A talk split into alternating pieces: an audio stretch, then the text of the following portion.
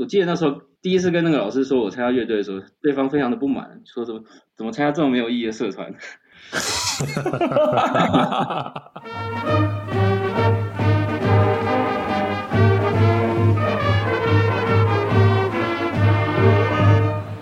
大家好，欢迎回到建中乐器队第十一届 Podcast。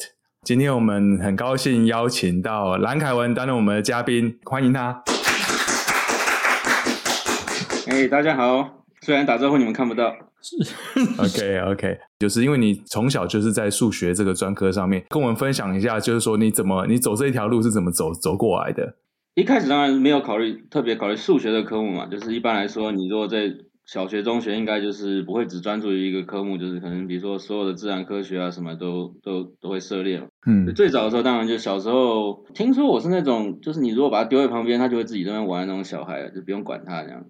就是我妈在做家事的时候不管我就就把我丢在那里，然后好像比如说把书丢给我看，我就真的会看这样。那以前当然不觉得有什么大不了，但是我想你们现在自己有小孩应该知道这个也不见得很正常的事。反正反正小时候那时候家里面书柜有那种典型的，一般中产阶级会买那种就是什么全套的那种科学那种科普的书啊什么的。好像我小学的时候就可能一二年级就开始就开始会读读书，以后就自己把它都看过去了。然后后来到三四年级开始就让老师觉得很困扰，因为老师上课还没讲前，底下有个小鬼就会一直把他下面要讲的话就一就接话就把它都讲出去了这样。然后反正开始让老师觉得很麻烦，以后。一开始三四年级的时候，他们容忍了一下，但然后后来好像到了五年级，他们觉得这样不行，这个小孩子这样再处理一下这样。因为那时候是一个相对新的学校，那时候我记得在内湖，其实所有人都没有经验。因为我后来才知道说，这个这个所谓特教体系里面啊，你很快就会发现啊，很多那种什么跳级人都是什么某某的教育界啊，或者什么新闻界这种相关人的子弟这种，所以你就知道那个其实都有点问题啦。我当然不能讲太多，但是。我们这种什么都不知道就要去打听啊，这这个如果真的要做这种事要怎么办？我讲的不是我自己，就是说那些师长啊什么，他们要去打听。嗯，今天那时候还跟有一次他们被他们带去一些地方探险，去询问一下这要怎么办这样。那后，后来就好像好像还去医院做了什么智力测验，可能当神经病处理这样。然后 然后反正后来就弄一弄，反正后来就参加一个什么考同等学历考试，然后小学就就没毕业，就提早五年级就就结束了嘛，然后就进了国中，然后。这个过程本身当然没什么特别，很多学生都经历过这个过程。但可能唯一的好处就是说，如果经历过这个过程的话，你进了国中以后，人家就一开始可能就相对就比较特别去处理你嘛，因为你毕竟年纪小一点。好像就有人那时候建议，就是因为台大那时候有一些老师对这个数学教育还蛮热心的，他们好就是他们会有时候给出一些这些意见，然后指导一些看起来比较特别年轻的小孩子，所以就会稍微提出一点意见，然后。那时候，另外就是应该是国家一个计划，就是说在周末，就是会针对高中一二年级的自由班学生，会开一个特别课程。然后这个是你可以自己去考试，考上了就可以进去，所以你不是自由班也没关系，就自由班也得考试，不是自由班也可以去考。然后那时候就好像被推荐，就是说国一的结束的时候跟国二之间，我忘记是到底国一还是国二，反正就是那个之间吧。然后就去参加考试，然后好像不知道为什么就考上了。那考上以后就开始去上课，然后。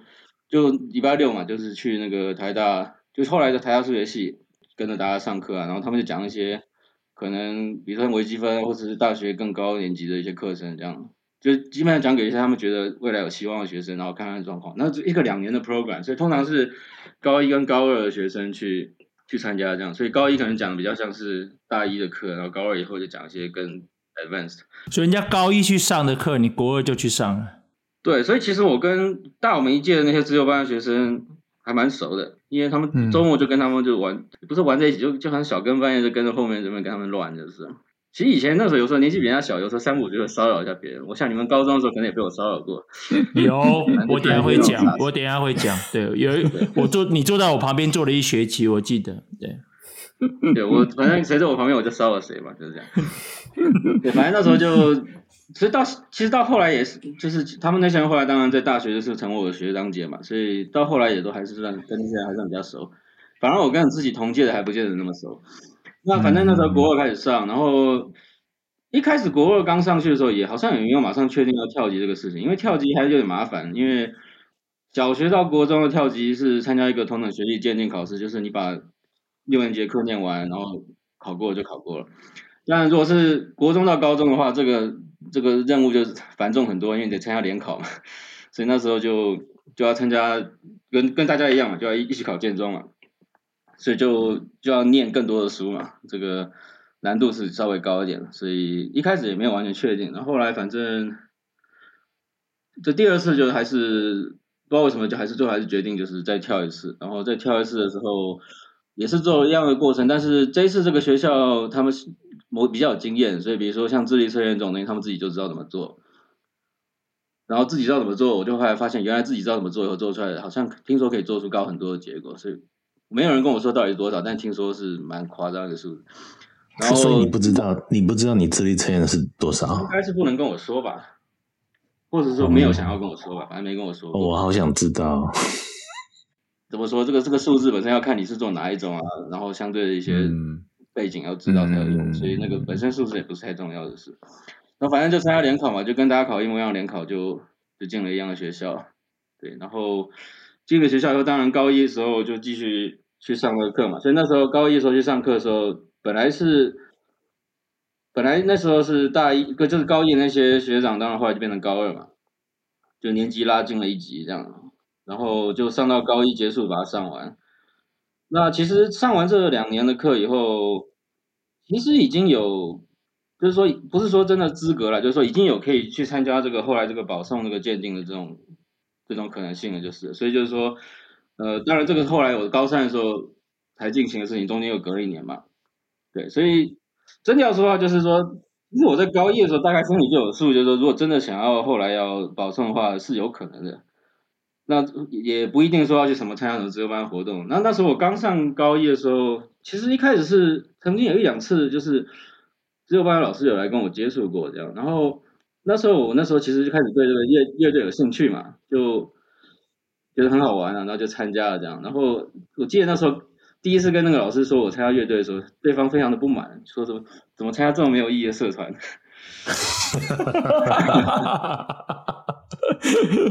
我你也知道，小孩子基本上你不能随便跟他这样讲那种话，所以那时候就不理他了，这样。对，至少到高三以前好像就没再跟人家讲过话。然后后来高三的时候这个是后来的故事啊，就是高三的时候，后来为真的要参加保送的话，只看这个当初这个上课资格，其实有点不不太保险，因为以那时候高三的角度来看，这个人上完课都两年，快两年了，还记得他是干了什么事吗？可能不记得了嘛。所以那时候为了要取得这个资格，好像还在去参加了一次数学进士。然后那时候最近是因为我对进士其实没什么兴趣，所以就好像考的就反正随随便便考，但是还是。资格还是有，但是就是说不见得是跑到最前面就是，所以那时候我就记得，那时候数学方面竞赛方面的这个有资格的人是在，呃，就是在建中有一个特别的教室里面，大家聚在一起嘛，然后那些真的想要去考这些赛事、考这些竞赛的人就会很认真的准备，然后我记得那时候我就在角落里面找到一台电脑里面有那个电动有电动可以打这样，所以我就大摇大摆在那个房间里面打电动，然后之前跟我说那个上。就参，就之前跟我说那个参加乐队还没有毕业那个老师呢，就刚好也出现那个教室，看到我在打电动，然后就很认真问我说：“你打这个电动对对这个数学有什么帮助吗？”然后我就跟他说：“应该没有吧。”然后就继续打下去了。因为我可能也想到这个，这这种小孩子年纪太小，你不能太跟他太计较，不然那个，不然你你给他脸色看，他就给你脸色看，很正常。对，然后反正后来还还算运气不错，就是反正资格也取得了，也没有被刷掉，所以就还是进了台大数学系这样，然后就提早提早解脱了，这样就不用再准备联考的。所以那时候高三的时候，最后几个月，可能我就开始又又开始做一些傻事了这样。嗯，对对对对，所以所以我有个疑问，我以前一直觉得你是从来没有参加联考。但你刚刚说你进建中，你还是有参加联考，嗯、只是你国二就去考。有有有，那时候是跟大家一起考的，而且也一起去那个排队啊。哦、然后你知道，就那时候不是在一个地方聚在一起，然后去撕榜嘛，对，撕榜单，所有事情都跟你们一样，对，跟你们一起进来的。其实是这样子，那个嗯，高中的资优班的话，嗯、至少在建中那时候，我记得他们收收的那个收学生的规规则就是说，如果你是保送进来，就自动进资优班嘛。但如果是联考进来的话，就不见得，所以。所以我本来就是自然的，就是联考考进来就是跟大家一起分班，没有什么没有什么必要特别处理。哦，哎，我我有个问题哦，就是说，就是数奥啊，就数学去做奥林匹亚这个进士。我记得其实这不是你的，你后来好像不太这这边你你做的东西不多。就是竞赛竞赛它是有规则的，比如说高中的竞赛不可以用大学的数学嘛。嗯嗯嗯。那你跟一个这种、哦、一个死小孩解释说你不可以用这个你已经学到的东西，他当然不想理你啊。所以所以我也是那种死小孩，就觉得这个很无聊。OK OK。以前其实台湾的数学竞赛常常是对数学数学系没兴趣的人在参加，因为他们取得资格以后可以去保送电机系啊，保送其他的系，所以这是台湾的现象了。就台湾的那个数学竞赛考得好的人，很多人都是不念数学系的。嗯嗯嗯，有。反而念数学系的人，因为有另外一个体制，所以这两个之间大概可能只有一半的交集吧。我觉得，当然每一年状况不一样了。就是像我那一年，我觉得真的有交集的大概就是一半嘛。一半的人是还想念数学，嗯，另一半好像根本就是不想念数学。嗯。哎，然后我一直其实之前有个问题哦，就是说我之前不知道看到哪一个书还哪一个说法，说就是有两种有天分的人是真的是真的是天生的的成分占非常重，一个是数学，另外一个是音乐。啊，你刚好两边的接触都蛮深的，你你同意这个说法吗？对啊，其实我也不知道，因为我音乐的兴趣完全是参加乐队以后才真的被带起来的。嗯嗯嗯，听说小时候。我家里面人一开始有问我想不想学乐器的时候，我跟他们那时候跟他们讲说这个很无聊，就不想学。所以我基本上是到了这个上上高中以后，看到乐队这个活动很有兴趣，才真的开始加入这些方面的活动，然后从头开始学怎么吹长号啊，然后跟大家一起一起练啊这样。对，然后自从这个高中这个兴趣被带起来以后，确实后来也非常有兴趣，因为我后来基本上就陆续参加乐团啊，就是一直到当兵为止嘛。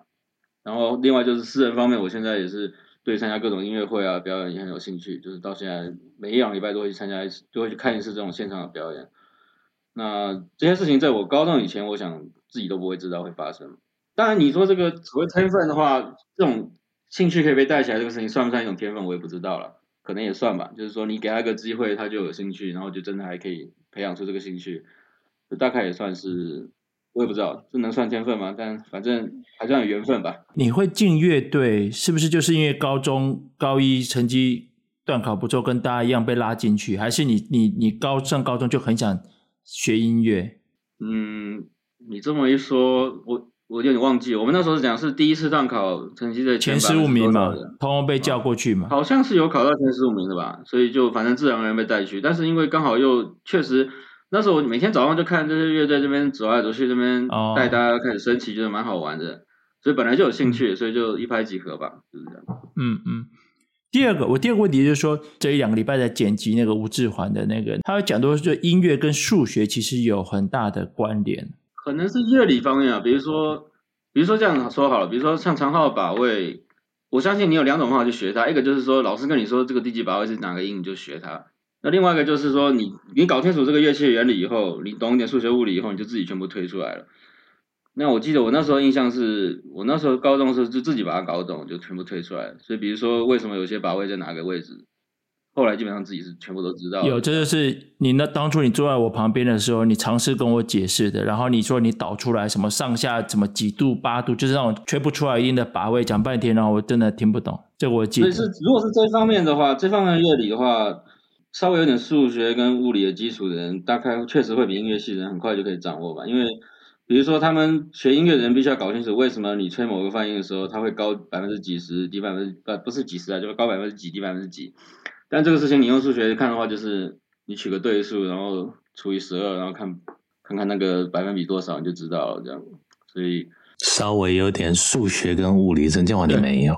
没有没有，我他稍微有一点数学跟音乐的，我两个都没有，所以所以刚刚那个对话就是当年他跟我对，然后还还有另外一个，我这边察觉，还有有一天你坐我旁边，你拿了一张基本上是基本全黑，然后只有一点点白色的纸给我看，啊，你跟我说哦，对，我写了一个程式模拟一只苍蝇飞了十二个小时之后的路径。然后那样就基本上因为都重叠的路径，然后都都都填满了，只有几个白白的点是没有飞到的。然后我还是不知道你在说什么东西。这个应该纯粹就是好玩吧？因为 我可能刚刚不是说了，偶尔反正我会打电动啊、乱搞之类，所以这你不要把它想成跟什么数学物理有关系啊，这纯粹就是一个死小孩在那边乱玩，然后就给你看结果这样。对 对，然后那个死小孩没期待你会看得懂。对对，他没有，他没有，他没有期待，没有，他没有，他只给我看一下就这样子。这跟懂不懂没有关系，这纯粹就是死小孩做了一个很莫名其妙的事情以后，很得意想要给别人看这样。就跟你们其他人带小孩看做的事情基本上一样啊，就是做了什么奇怪的事想要给家人看。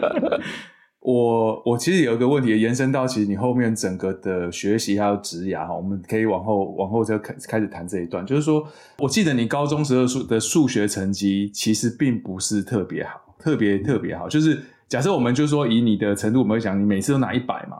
我记得没有这样子啦哦，因为我跟你还算还算熟，我就没有认真在考试。有一次还被有一次还被我们不认真考，就知道一下说。这样子好像这样不太好吧？还是我记得我忘记他到底怎么说了，反正大概意思就是说这样好像不太好，还是不太行之类的。哦，你说你在考试的时候就随便考考就对了？也不是，那时候其实确实真的完全没有认真，然后考不好也是因为真的就考不好，就是可能就是完全没准备，或者说也没有没有用心吧，就真的是这样子，不是说什么故意把它考差之类，当然不是这样。嗯嗯嗯。然后我因为你后来上台大数学，一路后来就决定走研究嘛，那我想我我的第一个第命题是说。哎，这种标准化考试是跟做数学的 research 其实真的是天差地远。然后你后来上台大数学系决决定上了嘛，然后一路都是走这一条路。这走这条路的那个整个的过程，跟其实真正你现在最最整个工作上最重要的事情是什么？这个可以跟我们分享一下吗？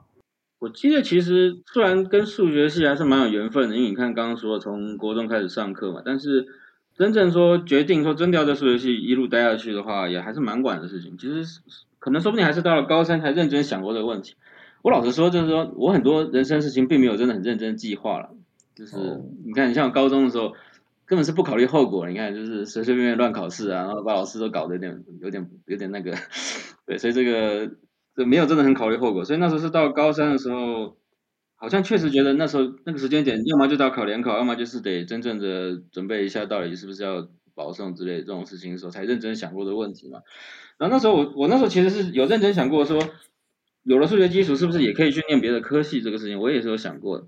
然后那时候稍微，我记得那时候就是不止考数学进士，我那时候也去随便考了一下其他科目啊。我我想想到底考什么啊？比如说我好像也有去考过物理进士。然后那时候我考物理进士的时候，突然间有意识到一个事情，就是说物理进士里面所有我会做的题目，而且觉得有意思的题目，全部都是用数学方法做出来的。所以，而且就是现场临时去想的数学方法，也就是发现，后来发现，我觉得有趣的地方全部都是数学部分，而不是真正物理背后的原理部分。因为我后来发现，他们这个，他那个所有考试都是有它的逻辑在那里嘛。那他们很多这种自然科学的考试的逻辑，就是说，你可以不要用那么多数学，你就直接有正确的物理的想法，或者正确的其他科目想法以后，就直接用这种那科目里面想法就可以推导出这个答案。但是偏偏我那时候不是这么做的，我那时候还是用数学的方法去把那个答案找出来，那就代表。我真的感兴趣的其实反而是那个数学部分，而不是这个其他自然科学里面他们真的感兴趣的部分。那另一方面就是说，因为是对这个数学毕竟稍微知道一点，就是说我知道后来真的数学系做的事情本来就跟高中考这些数学没什么太大关系，这样，所以所以就是后来做这个决定的时候，倒也不觉得很很难，就是就是说我我讲很难是说这个做决定的过程，就是说嗯，反正后来就接受了，然后也就去就沿着这个这个路线走下去的这样。你有没有觉得什么时候你有到你的极限，就是你的智力极限，就你被挑战到了？还蛮常见的吧。我那时候高中时候就觉得国文好难啊。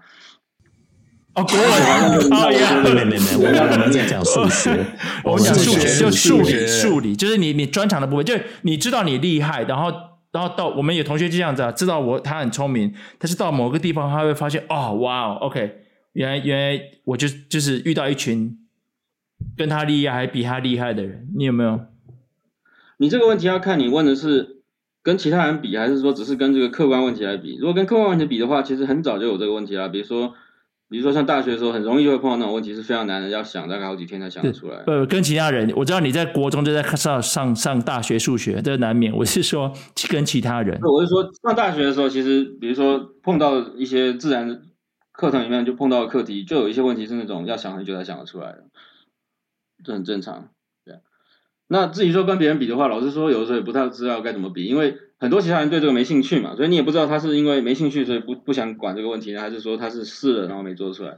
其实到了大学以后，会常发生的问题就是说，非常多的人是没兴趣的，所以就是说一个问题，其实大学以后很多问题，即使是习题吧，本来就是假设你要想好几天才想得出来的。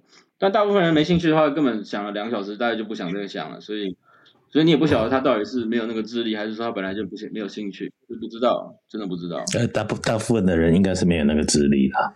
对对，然后就装成没兴趣这样对。我觉得也不能这么说吧，其实天底下聪明人非常多啊，大部分聪明人并不做数学啊，这我们都是知道的。你甚至可以反过来说，这个会去做数学这个人大概不是太聪明吧？做做这种傻事，对不对？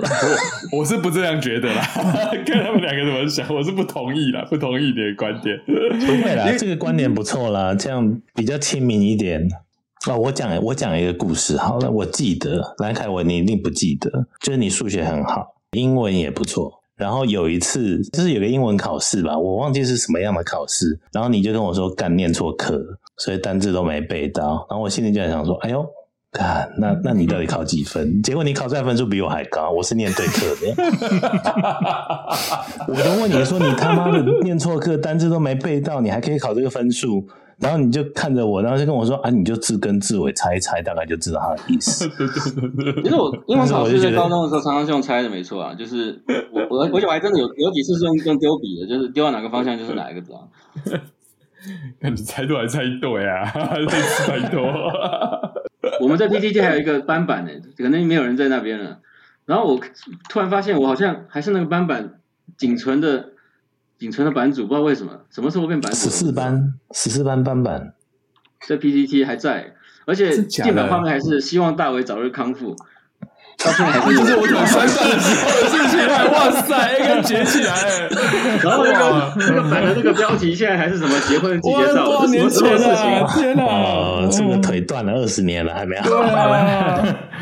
对我二对我二十三岁断的，现在里面有很多神奇的文章，比如说这个什么许晋明在当兵的时候去什么当指挥啊，什么被面试啊，哦哦哦，有有有这些对对对对，所以对还存在这个。然后里面有一篇文章，好像我昨天翻一翻，好像有一篇就是那时候 GRE 刚考完的时候的事情，其实我自己都忘记的事情，好像写在那个文章里面。嗯，对，有你我知道你考满分，然后那是这个有有个曲折，因为那时候其实中国用一些手段，他们有人进去里面背题目。背出来以后就把它撒出来，然后就造成。那我那时候考试，我记得我还记得我考试前的前两天吧，好像因为他是这样，他他那个题目是会换的，他每每半个月还一个月会换一次嘛，所以我考试的前两天还是三天，那时候刚好是换题目的时候，所以我还记得那时候好像网络上有看到大陆人在说什么完了完了，现在题目刚换之类的，所以是是有发生过这个事。嗯。但他们就像你说，他们是会把题目，其实是这样说了，就是说他把题目他做的题目看到以后拿出来跟大家讲一下，但是。那个是针对有准备的人呐、啊，我相信没准备的人，你就算知道那个题目是什么，你也答不出来啊，对，那没用。嗯，哎，你你难道你是有在台大念研究所，对不对？对，我念我大学毕业念两年研究所才才当兵。OK OK，然后示范乐队嘛，对不对？对，那时候基本上黄浩明先进去两年嘛，然后嗯嗯嗯呃他退伍前最后几天把我把我稍微照一下，让我进进得去这样。为什么会考虑在台大继续念？因为我总觉得你很早就好像会走学校学术这条路，或或者是我的误会。然后后来你当完兵嘛，然后又决才决定真的要走这条路出国念书，是大概是大概过程是怎么样？其实我们刚上大学一年级的时候，那时候我们这个系主任好像还把我们可能是保送生还是什么，就叫我去大家聊聊天的时候，他是跟我们说，他知道大家刚上大学想玩嘛，所以就是说你玩一年就好，玩一年以后再决定要怎么办这样。所以我就很认真听话，就玩了一年。所以第一年那时候，我记得好像也翘课，然后也也去跟大家去玩那个线上游戏，那个什么，那时候叫叫 MUD 吧，在在台湾，嗯，MUD，台大有个 DR，最早的 MMO，好像还 练了练了所有所有职业的那个所有角色，哇，真扯，有的还 重新再重新再这个，那时候是怎么？就是你可以练到个等级以后，重新再擦掉，重新再练一次这样，好像有那个游戏还还还好多台大人被恶意诶。对对，其实玩了好几好几次，所以那时候反正大一的时候就听很听话，就认真的玩了玩。然后另外就是我乐团其实参加蛮多的，建中那时候刚开始办这个校友管乐团嘛，我也去了。然后台大的管乐团我也去了。对，那当然这两个交活动是没有什么直接的交集啦，就是说建中大部分是寒这个寒就讲错了，暑假嘛，所以我就是暑假的时候大家有时候去集训啊。而且我记得那时候有很多同学就是不见得在同个乐团，比如说不见得在台大的管乐团，他。在暑假的话，就会在这个建中管乐团碰到，某种意义上就延长了这个一起参加乐团这种感情，这样。这个可能至少大一吧，大一没少玩就是了。然后但是大一完了以后也很听话，就是到了大一结束以后就开始思考一下，就是大一这样一直玩下来这一年感觉如何。然后那时候反正到了大二刚开始的时候，我就想说，因为通常数学系第一年也是跟大家一样，都是上一般共同课啊，同时这种通识课不是通识课，就是共同的课嘛，就是一般大一的课。就到大二以后开始有数学系比较专精的自己的课程以后。就稍微比较认真的读了一下，所以那时候，比如像高维的话，就高等微积分就开始有比较认真的读了一下，然后另外有几门其他的课，然后从那个时间点开始以后，比较认真的读以后，才开始比较认真思考接下来该怎么办。但真正开始决定，呃，要怎么办，可能也又要等到大三、大四的时候吧。比如大四的时候，大四的时候其实我都没想过，没认真想过出国的事情，但所以就继续念研究所了。对，所以大概是到研究所念完两年才完全确定方向。所以我后来是做数论方面的研究，但是这个事情，我第一次开始认真的想数论方面的事情，其实是大四下学期的事情。如果以一般出国准备来讲.根本就来不及了。嗯嗯嗯。那时候好像也被老师问过，说你怎么没准备出国？我想想，还没准备好啊，那就先算了吧，就就再念两年书。嗯，也许是因为自己比较早开始念数学系，所以某种意义上是不是？太放松了，对不对？嗯，没有像大家一样这么这么战战兢兢的准备接下来下一步要怎么办这样，所以比较认真思考，反而是在大四下学期之后，然后到了研究所一两年下来，才完全确定自己想要念的方向这样。但确定没多久后就去当兵了，然后很多事情其实也忘掉了，所以所以记得那时候刚退伍以后，还得重新把很多东西重新再念一遍，不然的话担心那时候一出国担心这个资格考可能考不过之类的。嗯，所以反而刚退伍的时候还得恶补一段时间。嗯，你那时候申请哪些学校啊？就是出国念数学研究数数学的博士的时候，就是确定是博士了吗？就因为你已经是硕士，你已经出去拿博士。呃，反正美国这边也没有这分硕博士的哦，对吧？研究所就是博士吧。硕美国的硕士班基本上就是就就是拿来坑钱用的，所以 OK 想念博士的人念硕士也没用，因为你念硕士人家也不当做一回事啊。嗯嗯嗯嗯嗯，因为美国的硕士连论文都不用写嘛，你只要修课，交了学费，OK，修课的话，老师反正也不想改卷子，所以就一定会过，所以就拿到学位了。哎、欸，你是哪一年到哈佛的？两千零三年。那哎、欸，要念多久啊？数学的博士？你也可以念一年，不念就走啊。怎么这样？你念完了吗？当然，这个这个通常念多久这种事情呢是这样，就是说我们通常念完书。有下一步嘛？那有的人是去业界，有的人是去学界嘛。那去学界的话，通常呃会提前在毕业以前就找工作，这是美国这边的惯例啦。所以通常都是工作找到了才走这样。哦、嗯。那个你如果工作没找到，你可以再待一年啊，就不一定要马上走啊。OK OK。那但我们那时候通常是平均是四到五年，嗯、我是念完五年，对。OK OK。所以你零三到零八。对，零八在呃零八那时候。零八的年初，就是毕业以前的那几个月，那时候找工作的时候，运气还不错，找到 Princeton，然后就跟着去 Princeton，再待了四年，然后现在再来到现在这个地方。Oh. OK，Princeton、okay. 就纯就是做博士后研究了。Princeton 我们说是博后，是因为这个是一般常用的术语，但其实我们所谓的博后就是讲师了，就是教课。嗯哦。然后我那时候我的工作是一个比较优待的工作，就是说其中的一年可以。不用教书，然后去这个就是 Princeton 那个数学系旁边有一个高等研究院嘛，这两个其实不是同个单位，嗯、但是因为距离很近，所以两边常常有互相合作，所以这个招人方面，他们有时候为了让这个工作更有吸引力，所以就是说，你可以有一年停下来不用教书，去高等研究院，就是完全做自己想做的事，待一年这样，然后嗯，就中间少了一年，而且我记得那时候很有趣的是，呃，当然我我说待了四年，但其实最开始那个时候工作刚拿到的时候是三年。然后我那时候跟其他几个工作比较起来，我那其他几其他几个拿到工作，所有的工作它那个年份稍微有点不太一样，但是要教书的比例就是那个总课数是一模一样。所以 Princeton 其实那时候教课量其实是最高的，每一学期要教两门课。Oh. 那我其实有拿到别的地方是待比较长的时间，但是每一学期只要教一门课，也有这样的地方。对，那最后那时候我感觉就是这个那个时间点。怎么讲？刚毕业可能最有冲劲的时候，应该是要待在最有最有最多刺激的地方嘛，所以就决定还是 Princeton 比较好。嗯、因为 Princeton 这个地方环境就是说，就是所有世界上优秀的人都会去那边，至少偶尔去那边一趟嘛，所以很容易可以接触到各式各样的新的资讯。那确实这也是正确的决定，因为如果待在一个比较比较悠哉悠哉的地方，说不定可能后来就不了了之了。这样，那也是有可能。嗯，所以你那几年在那边其实算是是很紧凑的，对对。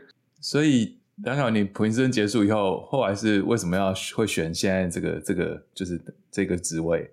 那时候是 Princeton 名义上一开始是三年嘛，所以在第三年的时候找工作，然后就面试几个地方。就是其实一般我们就是每个地方都面试，就是美国所有大学，反正它就是有我们有一个网站，就是说你可以投履历嘛，然后就就是针对数学工作的网，就学术工作的网站，然后就大概一般都是，呃，每个学校要求至少在那个时间都差不多，所以就一次就投了几十份，然后可能我那时候我记得去了。七个地方面试吧，然后，嗯、呃，好像是好像是有拿到五个 offer，然后要在五个里面选一个，嗯、然后就选了这边这样。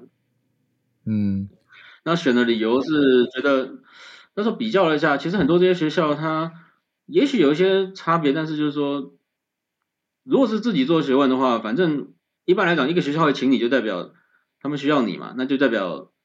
你要提供一些他们没有的东西嘛，所以就是说，我们现在已经毕业了，已经不是当学生了，就已经不像说以前是要跟某个人学习这样。你现在是反过来，你要、嗯、你要让人家学习嘛。所以某种意义上，你去每一个地方都是一样，因为你要靠自己，并不是说你到那个地方有谁特别帮助你。因为你现在应该成年人，你本来就要自己养自己嘛，自己决定自己要做什么学问嘛。所以那时候比较了一下，在那几个可以去的地方来说，研究环境可能都没有差太多。就是说，基本上真正真正要做什么，我自己反正知道，就继续做就是了。那我最后考虑一下，是这个地方，我觉得生活品质还不错啊，所以就来这里。嗯，所以最后.最后决定其实是因为生活品质的关系。这这可以跟我们分享一下吗？就是明尼苏达的生活品质。对，嗯，还好吧，就是许俊明其实也可以分享一下，但他现在住在郊区，所以也许生活不太一样。也就是说，我觉得生活上来讲。一般会一般来说，这边大家比较担心的只是说太冷了，但是我自己不太怕冷，所以无所谓。我其实还希望在冷一点的地方，因为不太有流汗这样。这 蛮重要的，很 real，很 real。OK，像我这种吃这么多，对，这么胖，对，所以不小心就流很多汗，所以在冷一点地方会舒服一点。对，那如果不考虑这个冷不冷的问题以后，其实这个地方生活品质确实还不错，因为比如说。这里是至少一个城市嘛，所以城市生活还是可以过。其实美国一般大学要在城市不容易啊，嗯嗯嗯，就真正在城市里面还算不错的大学已经不多了，而且有些也也不见得那么容易进得去，因为职缺也不多嘛。因为少数可以去的地方，大家也都抢着去，那也不见得是进得去。那另外有一些学术名声不错的地方，其实老实说确实很乡下，这个鸟不生蛋的，嗯嗯，实在受不了。那另外就是我那时候其实还认真研究过这个哪些地方。还可以去看表演啊，听音乐会啊之类的啊。嗯，我想问蓝款一个问题，我大概问了之后，我应该会后悔，但是请你不要花太多时间，因为我们一定会听不懂。就是你到底在做什么东西？对，你可以告诉我说数论是什么东西？你现在是教授，所以三分钟用一般人听得懂的说法说。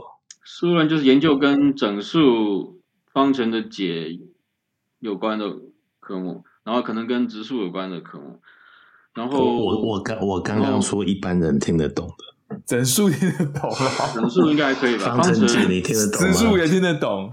嗯，我举个例子吧，比如说你说一个数的平方如果是二的话，那它这个这个就没有没有整数解嘛？因为对，没有对，无理数根号二方是二嘛。但是数论其实也不只只有做这个问题，嗯、就是说你也可以考虑，那如果它的整数平方是二的话，那你你一般就是根号二，然后跟负的根号二两个解嘛。那这两个解其实是有个相关性的，就是我们可能高中就学过叫共二嘛，就是说你可以把正的根号二共二到负的根号二，然后这个就是你可以把它讲成所有的这个代数数的一个对称性。嗯，所以就是说你。共轭这个过程是这个这个过程是可以推广的，所以你可以把所有的所谓代数数就是你这些所有这些整数方程的解，把它全部考虑在一起，就整个大的这个集合。那这个对称性是一个一个代数上一个很很重要的问题。很有趣就是说还有另外一种对称性，就是这个分析，就是或者这种微积分里面碰到这些方程的这些对称性。就方程的这个世界也有对称性，这对称性我就不想多说，因为多说就就讲三分钟都讲不完了。那这个。数学主要你可以说有三个，纯数学有三个主要科目，一个是分析，就是像微积分这些东西，就是考虑这个方程怎么微分啊这种东西。那另外就是几何嘛，几何就是你看得到这种几何，包括一些更抽象的推广的几何。那另外就是我刚刚讲这个代数上这个问题，比如说你解一个方程，它的解是什么这样。那这个很有趣，就是说这个代数上的对称性跟这个分析上的对称性两个事情其实是有关系的。那这个关系呢，这个上个世纪有一些很很很了不起的数学家。猜到了大概是什么样的结果，就是有个很大的一个猜想。那这个猜想呢，基本上要一一下能够解决是很困难的，但是呢，其中的很小步骤我们是可以一步步去解决它。那目前我们找的数学上找到的方法就是说，你可以把这两个对称性同时在一种几何上的对称性上把它实现。那这个讲起来很抽象，但事实上就是你可以找到某一些很有趣的几何体，它的对称性呢，同时有这个代数的成分，也有这个分析的成分，然后就把两边的对称性连起来。那我做的工作就是主要是用几何方法去理解这个代数上对称性。其实你刚刚一开始讲的时候，我就想哭了，因为你刚刚说，呃，就是平方是二，那我心里就在想说，简单嘛，根号二。后来你刚刚讲还有一个负根号二，我完全没有想到，我没有想到负根号二还一平方也是二。没没关系嘛，反正你也找到一个解，那那也不错啊。好惨哦，我觉得好惨啊。不对，在在我们这个用对称的角度来想的时候呢，这个正的根号跟负的根号其实是是是类似的东西嘛。一对，OK。它就是这个平，哎，这个一个一个数的平方是二，这个一个。的其中一个解，然后跟另外一个解，它是一个共和的对称性。没关系，我们知道什么是代数，什么是呃几何，什么是整数，什么是质数，通通放在一起就不行了。这个问题对我们也很难啊，这个这也不是简单的问题，所以这世界很公平，大家都觉得很难。啊，三分钟已经到了，我哎，哦，还还有，哦，你还可以再问下去，你还可以再问下去，好厉害！可以可以可以，那个，我我要换话题。徐继明这样讲，然后我跟你说，其实徐继明的。几何是非常厉害，因为我我国中跟他同学，我不知道你们记不记得国三的时候啊，你没念过国三，你不知道。你你好意思说很厉害，国中的几何你要拿出来讲。对对，没有没有，国国中有国三有一部分题目是做那个什么画辅助线嘛，然后算什么东西那种题目。我那个平面几何证明题啊，对，好像是那个对，好像是。我我印象中就是徐继明，其他的科目其实都跟大家差不多，但他就是那个几何的问题，他每次只要考那种题目就是一百分。就是我们不管我们考九十分，他一百分；我们考六十分，他还是一百分。这是我这是我印象中的事情。对，国中哎、欸，我都不好意思听。那个国中问题还蛮难的，就是那些平面几何证明题还蛮难的。哎、欸，你你现在我记得你已经拿到终身职了嘛，对不对？在现在这个学校。呃，大概是七年多前拿到的。嗯，然后我我记得拿到就是说拿到这个的意义就是说。学校不能无缘无故 fire 你嘛？基本上他不太能动你了啦，对不对？呃，他不能 fire 你，但是他可以不给你薪水的。他可以不给你薪水哦哦。我当然是开玩笑。这以前我们讲过，就曾经有人讲过笑话，就是说你去终身职，但是你可能是终身低薪职，那你也没办法。OK OK。但是就是职业是有保障的，他不会把你 fire 掉，但是他也许可以加重你的你的职业的这个内容啊什么。那那可能你的唯一的抗议方法就是要可能就要离职，那就那就是你自己要离职，就不是他把你赶走。哦，跟我讲的都是极端现象，事实上不会发生了。事实上，这个这完全是一种一种契约，社会契约嘛，就是说，大家你看来这个学校工作这么多年了，他也不能对你太坏嘛，就是这种，嗯嗯嗯，默契，就是一般学术界只能靠这种默契。接，你觉得你接下来五到十年，甚至十五年、二十年呢？你觉得你你可以想象你接下来生活会是什么样子吗？一般就是研究上当然继续做自己想做的事了，那就是说刚刚讲终身职，但其实是所谓终身职只是升到副教授而已。然后我是大概两年前升到正教授以后，最大好处就是不用再被人家审查了，所以就是从此之后不用说每年每年还要被人家审查，看有没有什么地方要再改进之类，就没有这种事情。所以现在开始自由度比起以前又更高一点，就是以前要被审查的时候，基本上还是有点这种怎么讲？每年要有点表现嘛，对不对？所以每年这个短程计划的压力还是大一点。那现在开始可以做一些更长程的计划，对也许不见得是一年两年，也许是更长的一个时间才能做出来问题之类，可以现在认真去想这样。但反过来说，现在年纪也不小了，这个大家都步入中年了嘛，所以这个做事情可能会比以前慢一点这样。所以以前大家有时候开玩笑说，我们就是说知识累累积到一个程度以后呢。这个生理上面的这个作息什么的就慢下来了，所以这个一般是要取得一个平衡点嘛。那这个我自己还没做，我也不知道。就是对于没有做出来的事情，不能随便预测嘛，所以我也不晓得。但是如果以计划来讲的话，就是说，当然是想去做的。那实际上做不做得到，就五年五年后才知道了，就是这样。嗯嗯，所以你主要还是我以 research 是当做数学研究当做你的重点嘛，对不对？应该这么说吧，就是如果不是这样想的话，当初也不用来这一行了，对不对？这个路也不是这么短的嘛，也是要花很长时间。你看，读完这么多书，然后做博后，然后还找工作，这长这个过程算下来也是很长一段时间。嗯，嗯，所以你觉得你热情不减，然后你觉得会持续十五年，嗯、接下来十五年，热情会不会减？我也不知道啊。你现在问我怎么知道？但是我想，如果对这个这个行业本身确实没有什么热情的人，可能也撑不到这一步吧。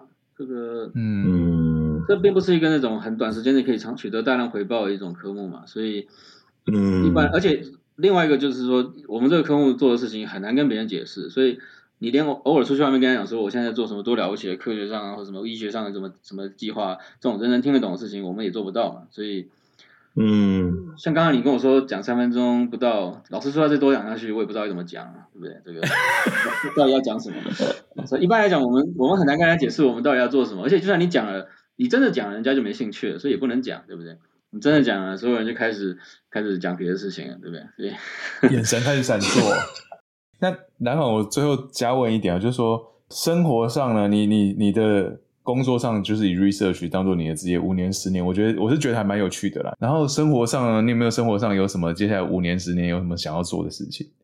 我们之前通常，比如常常是学术上开会的时候，顺便去旅游嘛。然后当然运气也不错，嗯、也去过蛮多地方的。欧洲，比如说像德国、法国，去过蛮多地方的。然后日本也去过好几次。但是去的地方基本上都是有有学术中心的地方嘛。对。但是。偶尔能去的时候，就还蛮 enjoy，所以也想，也许接下来可能就是规会规划比较多的时间，就是到别的地方，即使没有任何这个真正的任务上需要做的事情，就是可以到别的地方也去看看、走走这样。嗯，这个可能是一点。那这个事情本来是可能更早就想开始，但是因为这个疫情啊，包括现在世界上乱七八糟这样，所以某种意义上被拖延了吧，所以暂时也还不知道这个这会怎么样，就是。嗯嗯嗯嗯嗯，对啊。那另外就是这个。即使是宅在家里面，也有很多别的事情想做，比如说很多想看的书啊，很多想想培养的兴趣。可能时间上，某种意义上就是说，如果接下来生活比较稳定了，研究上当然这样，研究上步调可能要放缓一点，但也许上研究上没有太大压力的时候，偶尔也可以做一些这些事，就是。嗯。以前小时候其实还玩蛮多东西的，就比如说有一些要动手做的东西啊之类的。现在我也讲不清楚要要哪一方面要开始做，但是我好像几十年来。应该说，其他可以玩的东西太多了，所以一直没动手这样。但也许现在，你看现在有稳定的居住的地方以后，家里面如果觉得太空，可以放一些乱七八糟的东西的话，好像也可以开始做一些这些事情。对，但真的要动手以后要做什么，到时候再决定吧。现在也没有想清楚。嗯。那这个事情，我其实上一次真的认真动手做东西，已经是国中的时候事事情了，可能是甚至更早，可能是小学中高年级的事情。其实后来还蛮忙的，你现在回想一下，从小学高年级开始，还真的是。一个事情接着一个事情，包括参加乐队啊什么这，你看各式各样的事情。就即使没有在念书的时候，也是很忙嘛。那时候你看那时候练乐器，每天一大早开门，然后到结束关门。那时候我反正我是负责开门关门的，几乎是每天都是第一个到，最后一个走。然后最后走回家以后，因为很累，然后就睡觉。就通常晚上就是吃吃饭，然后回家一一到家，然后洗个澡就倒了这样。然后第二天早上一大早起来，对，所以好像一直从小学高年级到现在，随时都有事情做，然后一直都填得很满。所以这样讲起来，也许到时候真的动手做什么，会发现已经真的完全没兴趣了，说不定做了一个月就做不下去了，就放弃了。对不起，我跳个通，因为刚刚你讲到高中，我突然想到一件事情，我不知道连大伟记不记得，高中有一次我们长号长号联谊，建中的长号，对，找集美的长号联谊，到、哦、呃到高中高，我还记。到一个教室里面，就是我们去煮火锅，哦、然后我们就拿那个电磁炉去煮火锅，然后当然那时候我们就比较猪哥一点，可是那时候我觉得蓝凯文应该是年纪比较那时候还比较小一点，所以他就不是很 care 那些女生，不是很 care 在交流，他就一直要煮肉。后来我印象很深刻，蓝凯文就我不知道，就是那时候那个电啊。是很弱，学教室电很弱，他煮的很慢，然后蓝凯文吃的很快。后来他有他就他就有点不耐烦了，他就把整锅就整堆肉就丢下去。然后就跳电了，然后然后那个肉就那个水是烫的，所以那个肉就稍微有点熟，有点不熟，好像在吃那个越南河粉一样。对对对对对对。然后那些女生就就吃不下去，我我不知道你记我你记得这件事吗？我记得这件事。那个跳电这个事情 我有点不记得，但是吃火锅事情我，记得跳电。我们把那个电跳坏，然后我们就去换一间教室，到另外一间去煮。对对对对。那天晚上整个完全失败就对了。我不知道为什么我们不约出去吃饭，可能那时候年纪小，就是也没什么钱，讲说在教室煮火锅是最省钱，还怎么样？其实老实说，真的挺好玩的啦。我们高中的时候，各式各样的事情，你看，说当初没参加的话，是不是太可惜了？嗯，对。其实我相信一般人在建中高中应该没有办法这么多有趣的事情吧，因为像一般参加社团，然后虽然也是很有趣，但是我想某种意义上我们的这个活动量就更大一点，因为我们光是每天就各式各样的这个训练啊，然后大家感情也比较好，因为从早到晚都在一起嘛。我觉得确实感情比一般高中生能建立的感情又更更深刻一点。没错啦，没错，事实上是这样子。我，我觉得就是说，其他人应有时候其他比较建中同届同学，应该也有他有趣的生活，但是没有办法跟一大群就是这么大群一群人一起过。对，我讲他可能有他的对这个人数啊，还有包括他这个实际上待在一起的时间的长度，我觉得我们应该都是特别多的。对，而且我们那时候还多了一个，你看出国巡回等于大家一起出去玩，对不对？这个。这一般应该也不常见吧，就是这么大一群人，然后出去外面在第第另外一个国家一一起做傻事，这样，比如说一起吃乱吃一些路边餐这样。当然了，任何一届的建中学生都可以做一样事情，但是有这么大一群人一起出去，我想也是很少见。看我刚刚讲，后来比如说我们有些人继续参加乐乐团方面的活动的时候，继续又维持这个联系的人也蛮多的嘛，所以这个算是维持很长一段时间的一个主要的兴趣。很幸运了，就是做当时做这个决定就是。嗯，我这样讲也不知道对不对，就是说很多人在纯粹念书的时候，因为他没有什么其他的出口的话，确实是有很多心理上哦情绪上过不去的地方是有的。但是我自己倒觉得从来不觉得这个问题，可能我我觉得我人生被填得很满吧，就是一直到二三十岁为止这么长一段时间，也都不曾觉得有什么时间是。什么情绪上特别低潮啊，就过不去这种时候。因为因为你都是让别人低潮，你应该问一下黄耀明在数学系的生活。你这样讲我就不知道该怎么说。那我看他这个有其他方面的 enjoy 的地方吧。对对对对。那蓝凯文，你最后有没有什么 take away 要分享给同学的？这么多年来认识大家这么久，然后大家感情都还不错，然后你看毕业这么多年，还有这么多人都有联络，我觉得真的是太好了。我其实你我自己待的环境。你可以说是有好几个平行的跑道的嘛，比如说像乐团，大家在高中的朋友，然后包括学术界也是有他，比如说在哈佛会碰到很多其他念书很厉害的人。那我自己的观察，这些其他人里面真的有这么多多才多姿的这个以前学生生活的人，还真的不多。所以我自己是觉得蛮感恩的，就是我们这个经验，然后也没有造成什么不好影响。就是说，你看当初我们高中的时候，也许有些别的班级的老师会觉得我们都在做无意义的事情，但是。事后看起来，我觉得我们班上，我们这两个班上，大家的成就一点都不差嘛。你看，跟其他的班比起来，我觉得我们绝对是不，绝对是不输人的。对，所以我觉得这个，这个其实是非常好的事情。然后我自己觉得，这也是一个很正面的事情。比如说，我现在自己当老师的话，底下学生想要干嘛，乱七八糟，我也不太会管他们，他们想干嘛就干嘛。对啊，嗯，那我觉得这是一个非常好的事情。那。不敢说有什么要分享的地方，但是我想这个这个事情，我觉得大家可以就是放在心里面，就是说，也许今天有大家如果看到其他的年轻人，他们想干这些类似的傻事的时候，我觉得不用去阻止他们就是了，就是没什么没什么关系嘛，反正年轻就就这么一次，对不对？就好好玩一玩，好好 enjoy 一下。当然最后他们会怎么样，没有人知道嘛，这个就是每个人有自己的福气了。好，那我们今天很谢谢梁凯文，好，谢谢，谢谢，谢谢，好，谢谢。